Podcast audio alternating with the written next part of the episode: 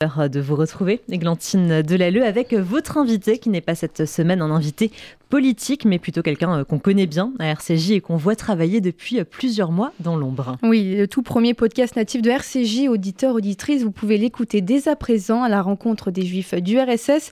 C'est une incroyable série documentaire d'histoire avec un grand H en six épisodes de 30 minutes qui raconte l'histoire d'une mobilisation hors du commun pour les Juifs soviétiques persécutés en pleine guerre froide.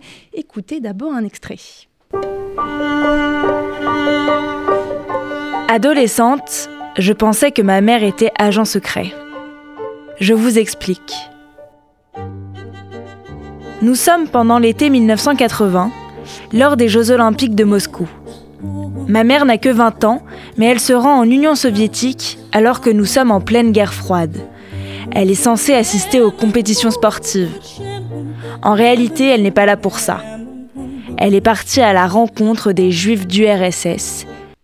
Et ce midi, je reçois la réalisatrice de ce podcast, Victoria Giraud-Velmont. Bonjour. Bonjour. Alors tout d'abord, avant de rentrer dans le vif du sujet, de parler de votre podcast, j'ai appris qu'on ne disait pas juif du RSS, mais juif d'URSS. Pourquoi? C'est surtout une question d'époque. Il n'y a pas vraiment de raison euh, particulière au fait qu'on dit juif d'Urs et URSS, mais c'est vrai que toutes les personnes que j'ai interrogées qui se sont investies dans ce combat-là dans les années 70-80 euh, parlaient toutes de l'URSS ou des juifs d'URSS. Donc j'ai voulu reprendre euh, cette manière de, de le dire. Donc là, vous préférez qu'on dise pendant l'interview juif d'URSS que juif du RSS Oui, exactement. Alors, entre les années 70 et 80, les juifs du monde se sont mobilisés pour aider leurs frères soviétiques, comme vous les appelez, victimes de discrimination de la part du régime soviétique. Pourquoi c'est un sujet méconnu du grand public et même au sein de la communauté juive? C'est une question que je me suis posée pendant que je faisais ce podcast, où je me rendais compte que euh, mes amis, euh, même dans les mouvements de jeunesse, mes amis juifs, non juifs, ne connaissaient pas du tout cet investissement, ce militantisme-là. Et je pense qu'il y a deux raisons principales. La première, c'est que c'était quelque chose qui était resté très discret. Euh, toutes les personnes qui avaient participé à ce combat militant restaient discrets dans leur manière de, de militer. Euh, quand elles allaient en URSS, par exemple, euh, elles ne le disaient pas, euh, même à leurs camarades de lutte, entre guillemets, ils ne disaient pas qu'ils faisaient ce voyage. Et aussi, c'est aussi un, combat qui a réussi, qui a, qui a fait beaucoup de bruit publiquement, médiatiquement, pendant un laps de temps assez conséquent, environ 20 ans, mhm. des années 70 à la fin des années 80, et qui, c'est quand à, a été un succès à la fin des années 80 et à la chute du mur n'a plus fait parler.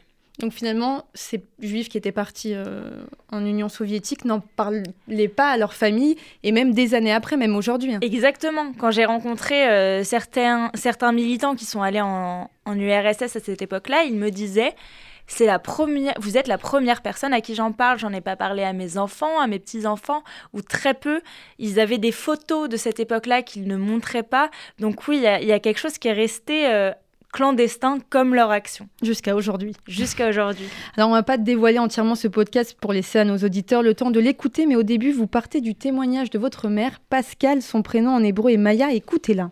En fait, euh, un jour, on a eu des gens qui sont venus au local et qui nous ont proposé, euh, mon ami de l'époque, hein, qui est devenu mon mari, Yaron, et ils nous ont proposé de venir à une réunion, prétextant qu'il y avait des actions peut-être à mener, peut-être et que ça nous intéresserait sans doute. Et donc nous sommes allés à cette réunion.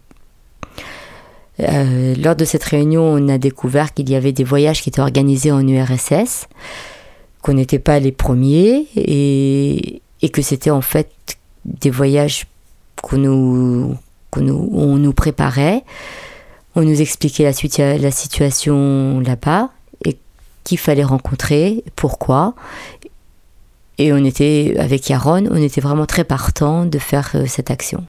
Cette partie de l'histoire, finalement, c'est aussi une partie de votre histoire familiale. À quel moment votre mère vous a parlé de, de cette mobilisation, de cet événement? Alors la première fois, ça devait être à mon adolescence, enfin c'était à mon adolescence, je devais avoir 12-13 ans. Elle me montrait en fait des photos euh, de sa jeunesse. Elle me montrait des photos de sa jeunesse avec son premier mari, de ses années militantes. Et, euh, et je vois des photos euh, qui ont l'air d'être à Moscou, à Leningrad, qui est aujourd'hui Saint-Pétersbourg.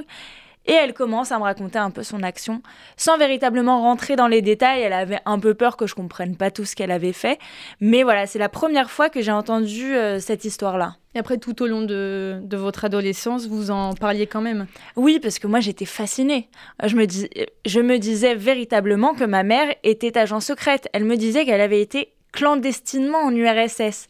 Déjà ça, pour moi, le mot clandestin, ça me paraissait complètement fou. Et donc je me disais, elle me dit pas tout. Elle était agent secrète, elle est allée mhm. en URSS, elle a dû peut-être euh, fuir euh, des... le KGB, j'en sais rien. Mais euh, oui, pour moi, ça me fascinait. Et pour ce podcast, donc, ça veut dire qu'elle a raconté toute son histoire pour la première fois, si j'ai bien compris. Exactement. En tout cas, c'est la première fois que je l'ai enregistrée, me racontant tout son voyage. Je crois que Lou Cohen a une, question. Ah bah oui, parce que j'ai écouté tous les épisodes et votre maman, elle est vraiment le fil rouge du podcast. C'était quoi sa réaction aujourd'hui à la sortie? Elle était très fière. Elle était très fière. Alors évidemment, ça lui, ça lui fait bizarre, elle aussi, de s'entendre, d'entendre sa voix, d'entendre son témoignage. Mais, euh, mais ça fait des années que je la bassine avec cette histoire, où je lui, où je lui dis Maman, c'est extraordinaire, je veux en faire quelque chose. Et elle me disait Non, mais c'est pas si extraordinaire que ça, euh, concentre-toi sur tes études, concentre-toi sur d'autres projets, on verra ça plus tard. Et je, je l'ai écouté jusqu'à aujourd'hui, on va dire. Victoria Giraud-Velmont, pourquoi la période de la guerre froide est une période particulière pour les juifs en général avant de parler des juifs d'Urs? Alors c'est particulier parce qu'on est après le génocide après la Shoah, où on a... Euh, on, a parlé des juifs, mais pas tant que ça en fait. Mais surtout, on arrive à un moment où on n'a plus le droit de s'attaquer aux juifs.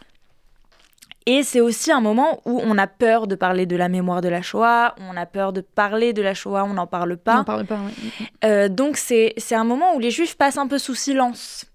Euh, et les juifs d'Urs sont, sont d'ailleurs euh, des juifs qu'on passe sous silence, où on ne parle pas de leur persécution, on ne parle on ne parle pas de leur discrimination. Qu'est-ce qui se passe exactement à ce moment-là en Union soviétique Eh ben, à ce moment-là, après la Seconde Guerre mondiale. Alors après la Seconde Guerre mondiale, c'est une période particulière en Union soviétique parce que c'est l'époque euh, de, Staline, c'est la continuité de Staline. Et en fait, à la fin euh, de ces années de pouvoir, Staline veut détruire les juifs. Lui aussi, il a ce plan d'extermination des juifs qu'il ne met pas en, œuvre, mais c'est aussi son but. Et d'ailleurs, il, y a des grands procès. Il y a par exemple l'affaire de Blouse Blanche euh, en 1953, où il accuse des médecins juifs d'avoir tenté de l'empoisonner, lui et, d'autres membres de son équipe. Et, euh, et il ira euh, très loin dans sa propagande euh, antisémite. Ils deviennent des marginaux, je crois, les, Exactement. juifs euh, soviétiques. Exactement. C'est une époque où ils commencent à devenir des grands marginaux. Ils sont, ils sont vraiment expulsés de la vie sociale soviétique. le prix Nobel de la paix et rescapés de la Shoah, Elie Wiesel, les appelait les juifs du silence. Vous, vous préférez dire les juifs du courage. Pourquoi?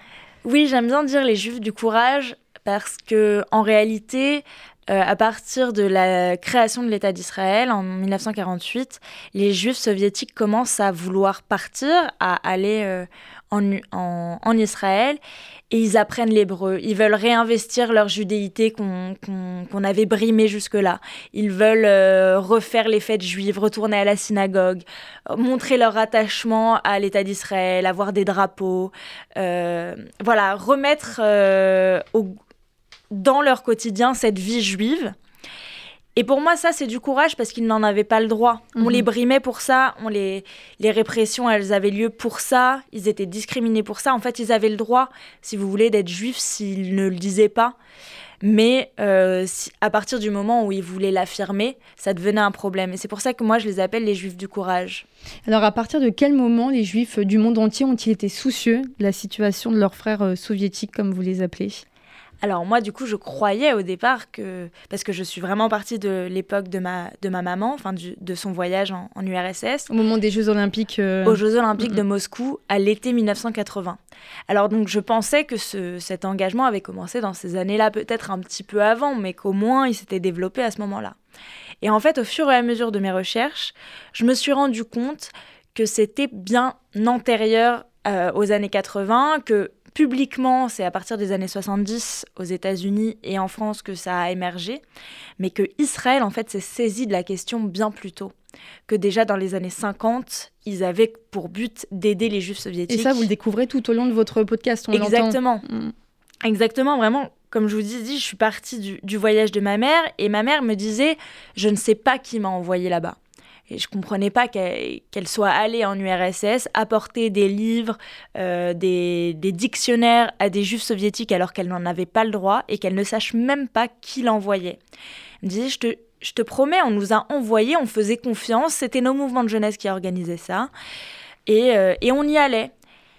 Et donc moi, je voulais comprendre qui étaient ces personnes qui les envoyaient en, URSS. Et c'est là que j'ai compris que le point de départ venait d'Israël. Mais quels étaient aussi les autres pays qui aidaient euh, les juifs soviétiques? Alors il y avait surtout les États-Unis et les États-Unis c'est devenu une affaire nationale. Ça n'est pas ça n'est pas venu uniquement de la communauté juive.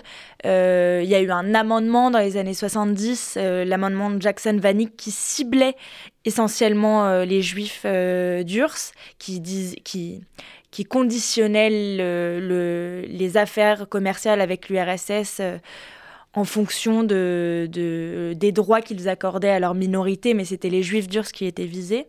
Donc ça allait très loin dans l'engagement, mais sinon euh, les, pays d'Amérique latine euh, s'en sont saisis, l'Italie, la Belgique surtout, mais même des pays comme la Suède, tous ces pays-là ont envoyé des juifs ou des militants en URSS pour aller aider des juifs soviétiques. Et en France, c'était les groupes de jeunesse, c'est ça? C'était surtout les mouvements de jeunesse. En fait, c'était les mouvements de jeunesse parce que le relais en France d'Israël à, euh, à la jeunesse juive se faisait par les mouvements de jeunesse qui étaient pour la plupart très sionistes et qui avaient des directeurs qui avaient fait soit leur alia, soit qui étaient déjà israéliens.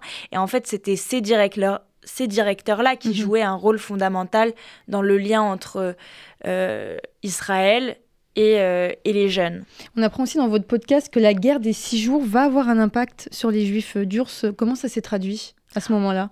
En fait, avant la guerre des six jours, les relations entre Israël et l'URSS étaient assez apaisées, en tout cas elles existaient, il y avait des relations diplomatiques. À partir de la guerre des six jours, il y a eu une rupture parce que euh, l'URSS a voulu faire payer la victoire israélienne contre ses alliés euh, soviétiques à Israël a décidé que, euh, vu que hum, ses alliés euh, soviétiques avaient été euh, vaincus, ils allaient rompre leurs liens avec Israël. Donc il y a eu une rupture diplomatique entre Israël et l'Union soviétique à ce moment-là. Et ça, ça a accentué les persécutions contre les juifs, ça a accentué mhm. les refus d'attribution de visa vers Israël. Et qu'est-ce qui se passait pour les juifs du monde entier qui venaient en Union soviétique pour aider les juifs d'Urs Comment ça se passait? Pour eux quand ils étaient là-bas Est-ce qu'ils pouvaient se faire arrêter Bien sûr, ils étaient surveillés. ma mère me racontait qu'avec son, son premier mari, il se, ils se parlaient dans la chambre d'hôtel à l'aide d'ardoises magiques pour pas, parce qu'ils savaient qu'ils étaient sur écoute. Euh, Jacqueline, qu'on entend dans l'épisode 1, me raconte que euh, elle recevait des coups de fil dans la nuit euh, de, des services. pour qu'elle ait peur. Pour qu'ils aient peur. Mm, mm. En fait, ils risquaient pas grand-chose, mais on voulait leur faire peur, on voulait qu'ils arrêtent ce militantisme, on voulait qu'ils arrêtent d'aller à la rencontre des juifs soviétiques.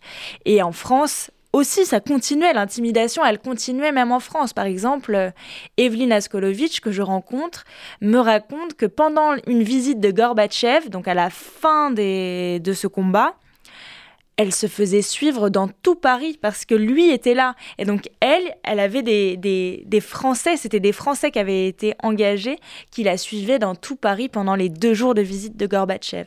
Et il y en a d'autres qui ont eu ce genre de, d'aventure un peu loufoque euh, comme ça. Pour retracer toute cette histoire, qui vous avez rencontré euh, Des historiens, des, Exactement. des témoins?